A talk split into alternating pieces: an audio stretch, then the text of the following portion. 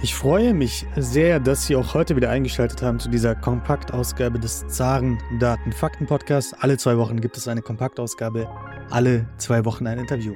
Heute wollen wir eine neue Prognose besprechen, nämlich des WIIW, Wiener Institut für internationale Wirtschaftsvergleiche. Und wir wollen darauf eingehen, wie sich denn in den ersten neun Monaten des Jahres 2023 der Handel zwischen Russland und China entwickelt hat. Fangen wir an mit der Prognose des WIIW.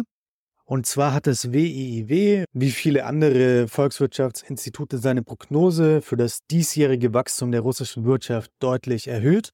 Noch im Juli ähm, hat das WIIW seine letzte Prognose veröffentlicht. Damals ging es davon aus, dass die russische Wirtschaft 2023 um 1,0 äh, Prozent wachsen wird. Jetzt die neue Prognose liegt bei 2,3 Prozent. Diese Prognose wurde am 11. Oktober veröffentlicht. Das ist die sogenannte Herbstprognose. Sie kennen das.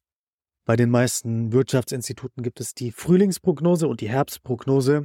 Es ist sogar etwas mehr, was das WIIW erwartet für die russische Wirtschaft als der Internationale Währungsfonds, der ja am 10. Oktober für Russland dann 2,2 Prozent Wachstum prognostizierte, hat auch seine Prognose abgedatet, abgegradet ähm, die letzte Prognose vom Internationalen Währungsfonds lag ja bei 1,5 Prozent. Das WIIW liefert eine sehr schöne Übersicht über die ähm, ökonomischen Indikatoren in Russland und schaut auch etwas in die Vergangenheit, etwas in die Zukunft.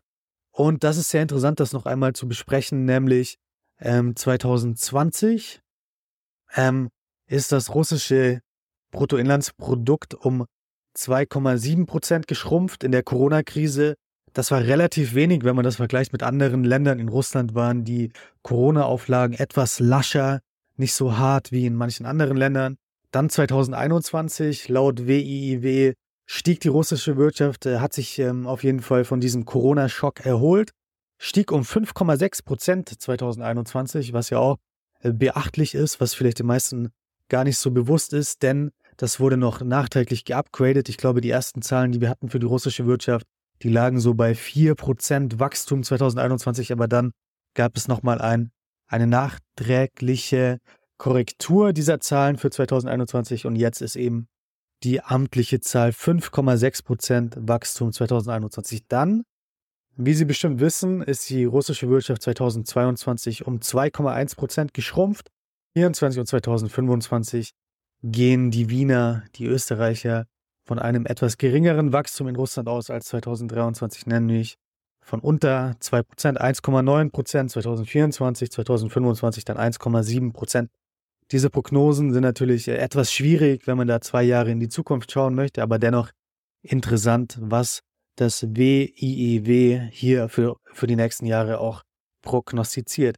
Auch sehr interessant ist natürlich, die Inflation 2021 lag in Russland bei 6,7 Prozent, 2022 bei 13,8 Prozent und für 2023 geht das WIEW von 5,6 Prozent in Russland aus. Dann im nächsten Jahr äh, geht die Inflation laut den Österreichern etwas runter auf 4,9 Prozent. Dann 2025 3,4 Prozent. Wie gesagt, diese Prognosen für die nächsten Jahre sind natürlich sehr schwierig.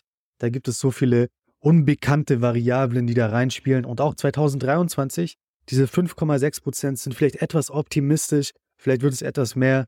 Äh, wir werden das Ganze weiter beobachten. Ja, das WIIW, das Wiener Institut für internationale Wirtschaftsvergleiche, schreibt dann auch, dass die Konjunktur in Russland sich äh, besser entwickelt als in der EU. Also da hat man dann die 27 EU-Staaten genommen und die 27 EU-Staaten, die werden dieses Jahr auch wachsen äh, um 0,7 Prozent Deutschland, ähm, das haben Sie ja bestimmt auch mitbekommen, wird dieses Jahr schrumpfen, aber die EU insgesamt wird wachsen. Das hängt vor allem damit zusammen, dass eben Länder wie Polen äh, etc. durchaus starkes Wachstum oder okayes Wachstum dieses Jahr haben. Auch der äh, Anstieg der Verbraucherpreise, das heißt die Inflation, ist laut den Österreichern oder soll laut den Österreichern 2023 in Russland etwas niedriger sein als in der EU. Äh, bei beiden äh, gehen die Experten von WIIW von etwas unter 6% aus, in Russland 5,6%. Wie gesagt, in der EU erwarten sie am Jahresende 5,9%. Das äh, behalten wir im Auge. Das ist ein Kopf-an-Kopf-Rennen. wer hier die höhere Inflation haben wird. Aber wie Sie wissen, die Inflation ist ja vor allem dahingehend wichtig, wenn man sich anschaut, wie entwickeln sich die Realeinkommen, ja? Äh, steigen die Einkommen mehr als die Inflation, dann haben wir da trotzdem positives Wachstum, äh, steigen sie weniger schnell als die Inflation, dann geht es äh, bergab mit dem Realeinkommen. Das ist ein wichtiger Indikator, den wir beobachten sollten. Auch in den nächsten Jahren, 2024, äh, geht das Wiener Institut davon aus, dass die russische Wirtschaft etwas mehr wachsen wird als die EU. Äh, in Russland erwartet das WIIW 1,9 Prozent, in der EU 1,4 äh, Prozent. Das dazu. Jetzt wollen wir zum eigentlichen Hauptthema der heutigen Folge kommen, nämlich zum russisch-chinesischen Handel. Wie Sie vielleicht in den Nachrichten gelesen haben, gab es das neue Seidenstraße Forum in Peking vom 17. bis zum 18. Oktober. Der chinesische Präsident Xi Jinping hat eingeladen und einige ähm, Staatschefs kamen nach Peking, beispielsweise ähm, der ungarische Ministerpräsident äh, Viktor Orban war dort, zentralasiatische Länder, äh, der serbische Präsident war dort und auch Wladimir Putin hat sich ähm, mit Xi Jinping in Peking getroffen. Das war das 42. Mal laut Xi Jinping, dass sich die beiden Staatschefs äh, getroffen haben.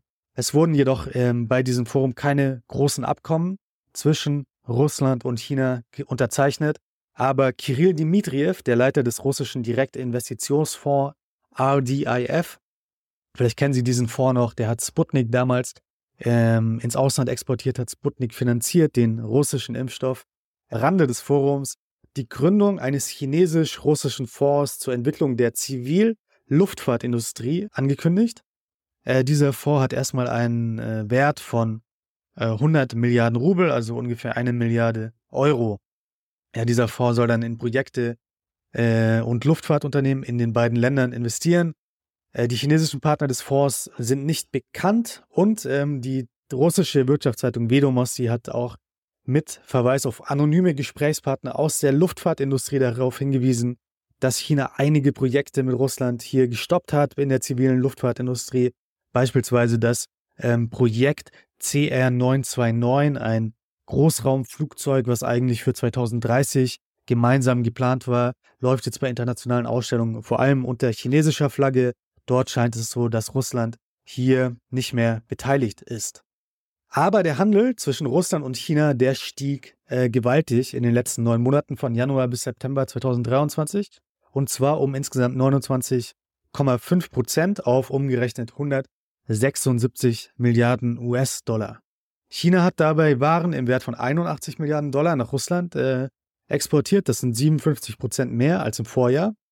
Und die Lieferungen von Russland nach China, die stiegen um fast 13 Prozent auf 95 Milliarden Dollar. Wir können also sehen, Russland hat immer noch eine positive Handelsbilanz mit China, eines der wenigen Länder in der Welt, was wertemäßig mehr nach China exportiert, als es aus China importiert.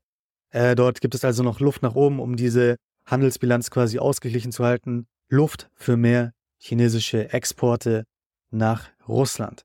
Ja, das äh, äh Handelsvolumen für das Gesamtjahr 2023, wenn der Trend sich fortsetzt wie bisher, äh, wird wahrscheinlich bei um die 230, 235 Milliarden Dollar liegen.